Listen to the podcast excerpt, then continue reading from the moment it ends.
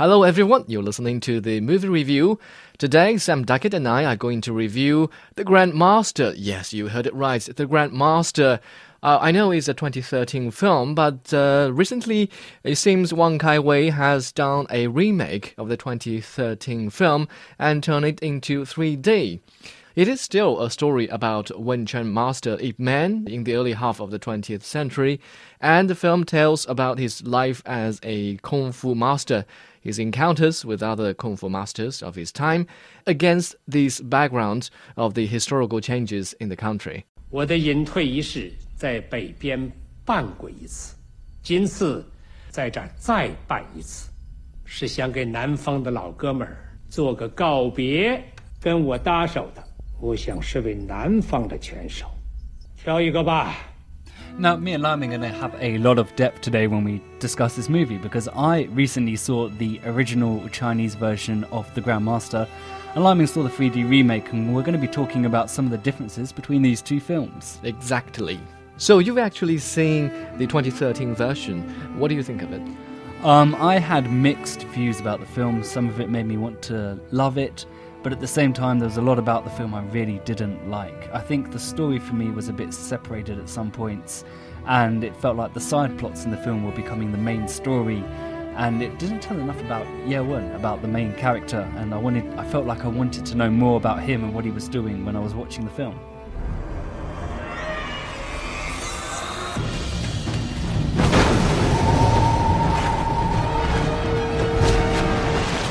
That exactly is the problem with the 2013 version.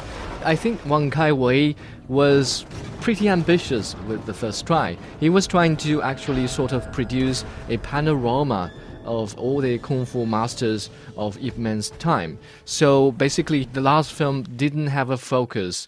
Now, the 2015 version has an improved storyline, which is more focused on Ip Man. 你知道为什么刀的有鞘？因为刀的真意不在杀，在藏。你的刀太锐，得在鞘里好好的藏藏。我的鞘就是师傅您，您在，我出不了乱子。我藏不住你，十年之后再成名吧。The only other major problem I had with the film, if I'm being honest, is that I felt it was a bit of a anticlimax. Like at points where I expected a big moment, nothing kind of happened, or or the climax was a bit small. Um, now, I don't know if this has been changed in the new film or if that's just the way that the director Wong Kar Wai likes to do his films. That is exactly the way Wong Kar Wai usually does with his films. He's aiming sort of for the poetic, the romantic, not for the passionate and outburst of a lot, of, a lot of emotions or action scenes. So it is the same case in the 2015 version, only the improved storyline allows you to better appreciate the romantic or poetic aspect of the film. 祠堂拆过无数，没什么稀奇。叶先生，八卦手黑，小心。叶先生，过手如登山，一步一冲天，形意拳霸道。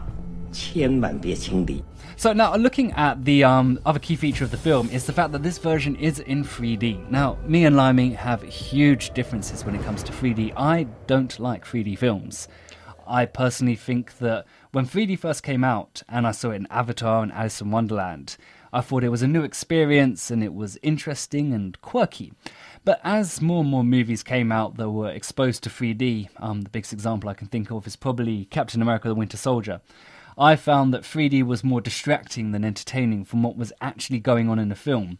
And Chinese kung fu films are, are very specific. Like when you're doing martial arts, each movement is very poetic and is very precise, and you need to concentrate hard when you're watching them, which means for me, I don't think they're appropriate for 3D.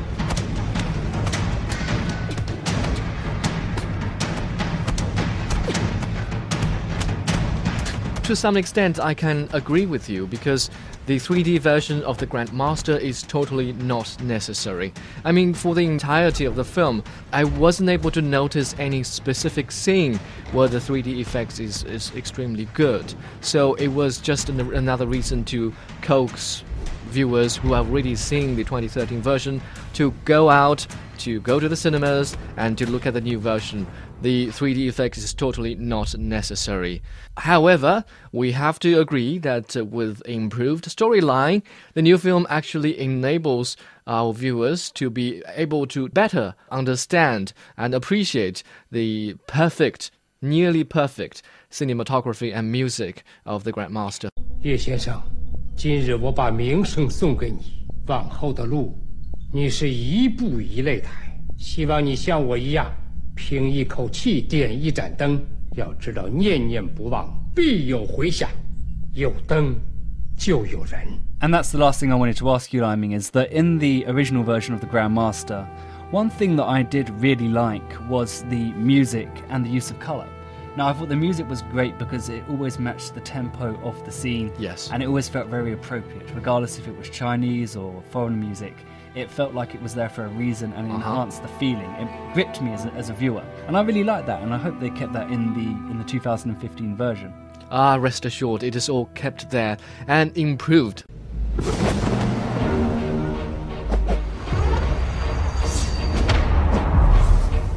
Okay, Liming, so I guess we have to give the film a score. So, what are you giving the 2015 one out of 10? I'm ready to give it a 7.5. I think, um, considering the problems that the original had, I can probably only give it a 5, which means it's made it's made a lot of improvements. It's gone up 3.5 points Significant improvement. since its original, which is which is great. Congratulations to uh, to Wong Kar Wai. Okay, that's the end of our review. For those of you who haven't watched any version of the Grandmaster, you know which one you're going to choose.